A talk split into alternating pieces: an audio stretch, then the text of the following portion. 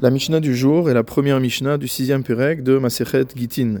Nous revenons au sujet que nous avions abandonné au cours du Pérec Dalet. Haomer, celui qui dit Hitkabel Getze Leishti. Il dit à un chaliar, il dit à un émissaire Accepte ce get pour ma femme. O, ou alors, il lui dit Roler Getze Leishti. Apporte ce get à mon épouse.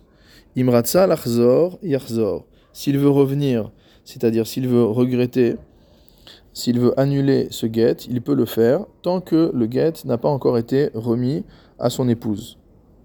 Pourquoi cela? Le Barthénois explique des guets hula, parce qu'en fait, le fait de remettre le guet à une femme, c'est considéré comme quelque chose qui est en sa défaveur. La. Et on ne peut pas imposer à quelqu'un quelque chose qui est en sa défaveur sans que la personne en question en soit consciente. Donc ici, on ne peut pas dire que le chaliar peut accepter le guet pour la femme sans que la femme soit au courant. Il faut que la femme reçoive elle-même le guet, puisque c'est un chov, c'est quelque chose de négatif pour elle. Haïcha Amra hitkabelli giti.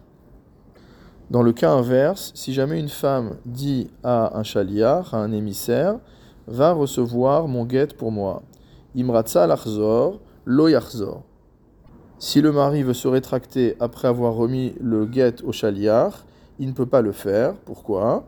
Le Barthénois explique Kevin des Ihi Shavite Chaliar, car à partir du moment où la femme a nommé cette personne comme émissaire, Harehu Keyada, tout ce qu'il fait, c'est comme si c'est elle qui le faisait.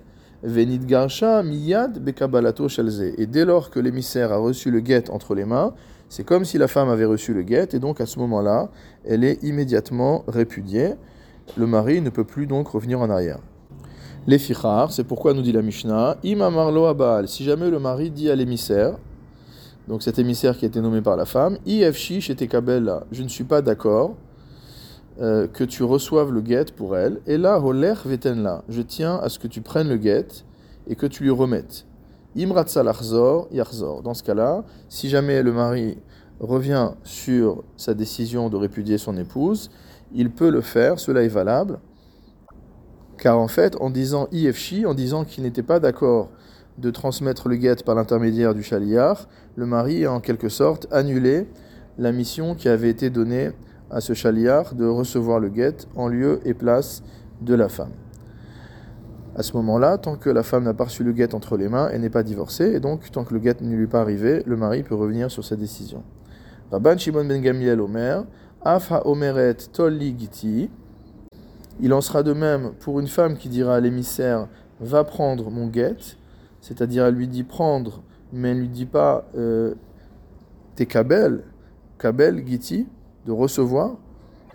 Malgré tout, Imratsa Lachzor, si jamais le mari veut se rétracter après avoir donné le guet à l'émissaire, Lo Yachzor, il ne pourra pas le faire c'est-à-dire qu'on va considérer la phrase de la femme qui a dit Tol ligiti, prends-moi le guet, comme étant équivalent à si elle lui avait dit reçois le guet pour moi, et la halacha est comme Rabban Shimon ben Gamliel.